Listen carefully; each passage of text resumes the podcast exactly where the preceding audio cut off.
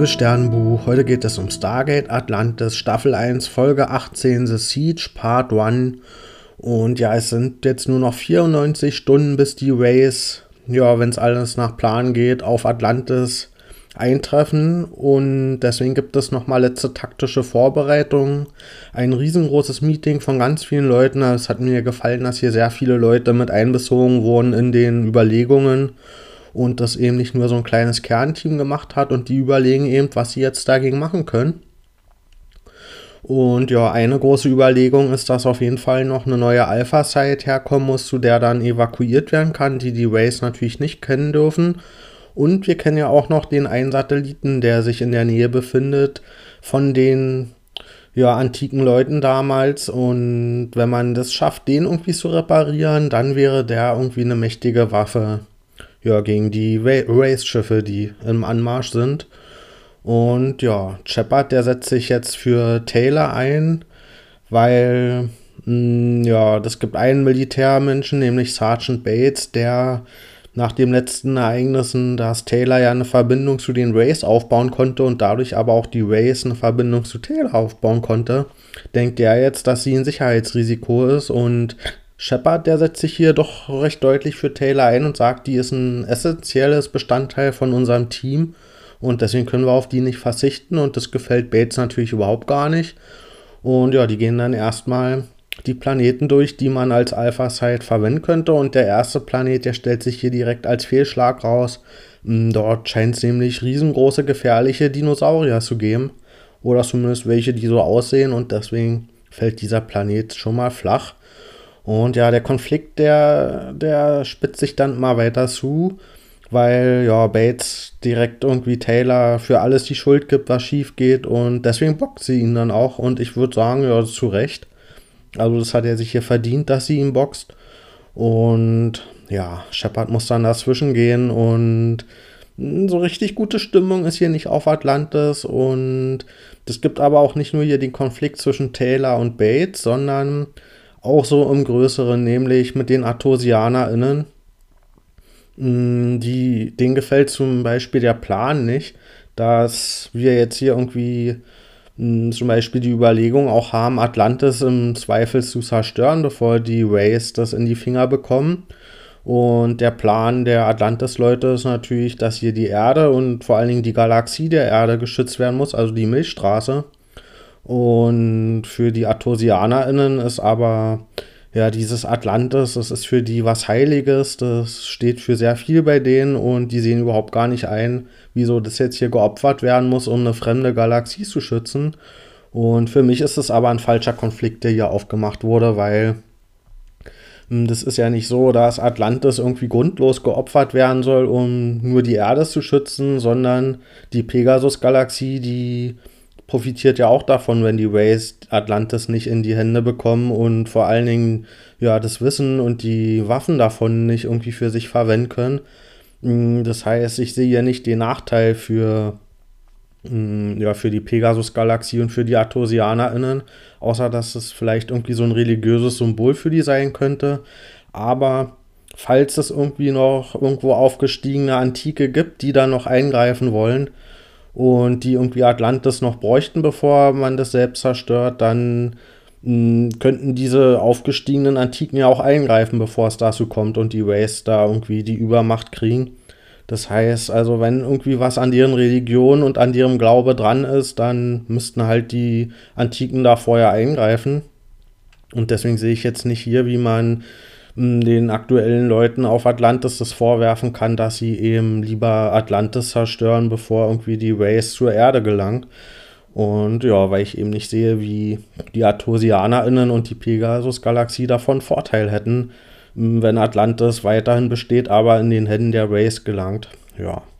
Aber das passieren auch noch Sachen und zwar wird Bates dann schwer verletzt im Laufe der Zeit und da es ja den Konflikt mit Taylor gab, ist natürlich der erste Gedanke, dass sie vielleicht daran schuld sein könnte. Und ja, das bahnt sich hier so an, dass eine Spaltung zwischen den Leuten auf Atlantis sich anbahnt. Und ja, aber dann stellt sich raus, dass dafür jemand anders verantwortlich war, nämlich es gibt einen Race auf Atlantis. Und ja, der hat offenbar Bates hier schwer verletzt und der ist schon seit zwei Wochen auf Atlantis und zwar gab es ja mal so ein Ausspähschiff von den Rays, das Atlantis damals gescannt hatte und ja, in dem Zuge scheint dann dieser Race sich auf Atlantis gebeamt zu haben und seitdem geheime Informationen weiterzugeben an dieses kollektive Gedächtnis der Race. Und ja, das erklärt natürlich auch, wieso die bisher immer wussten, wo die Alpha-Site-Adressen sind. Also ist da gar nicht Taylor dran schuld gewesen unbedingt. Und ja, das gelingt dann den Race zu überwältigen und gefangen zu nehmen, aber wir kriegen keine Infos auf den raus und der schafft es dann auch Shepard irgendwie so, ja, irgendwie in die Enge zu drängen, dass er den dann einfach abballert und ohne dass wir da jetzt einen taktischen Vorteil von haben.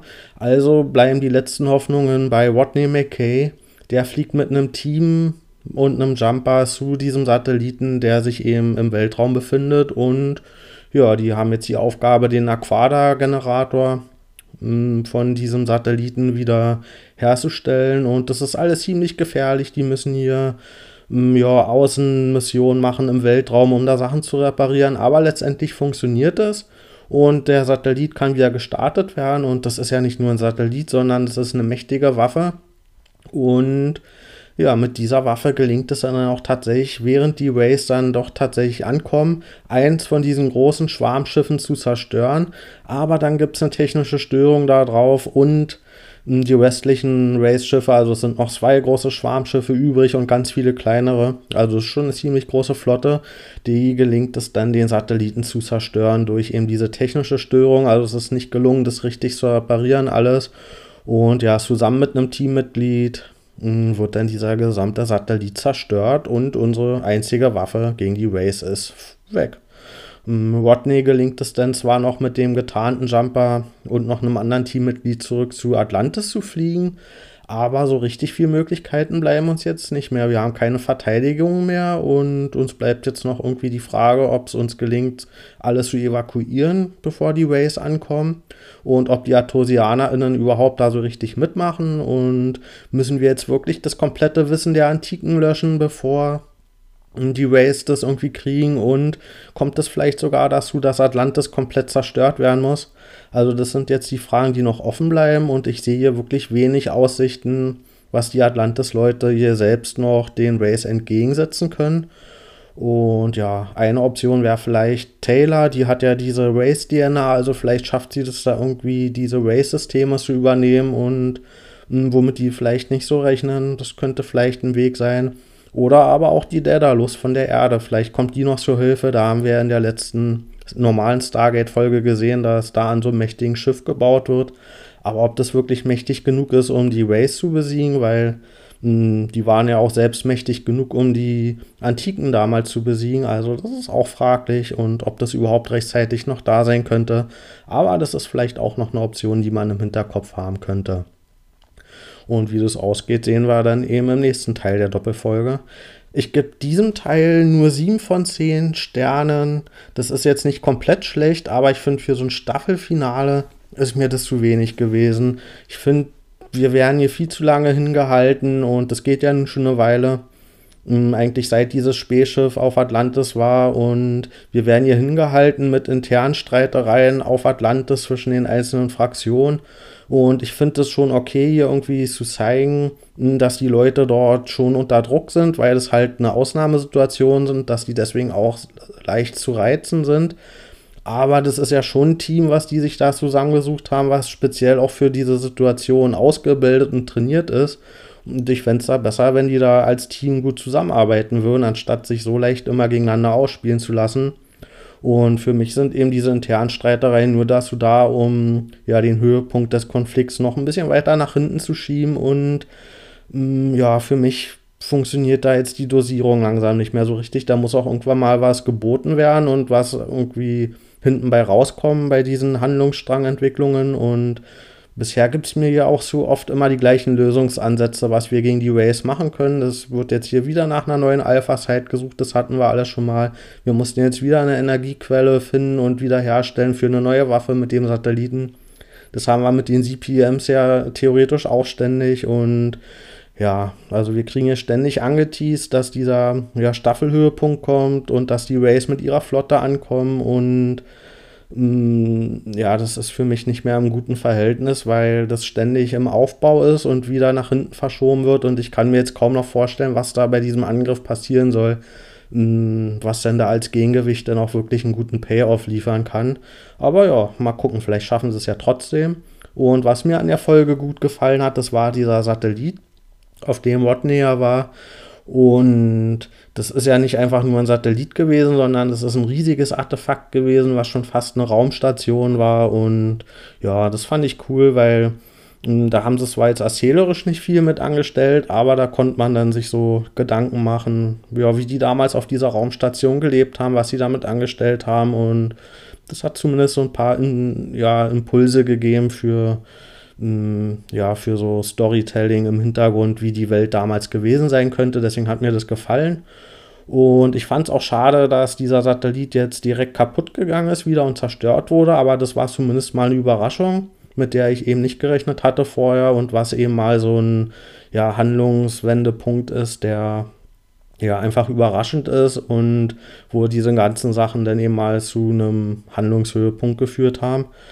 Und ja, deswegen fand ich das zumindest einen positiven Aspekt an der Folge, aber ich hoffe schon, dass in der nächsten Folge hier ein bisschen mehr noch kommt. Also dann, bis bald.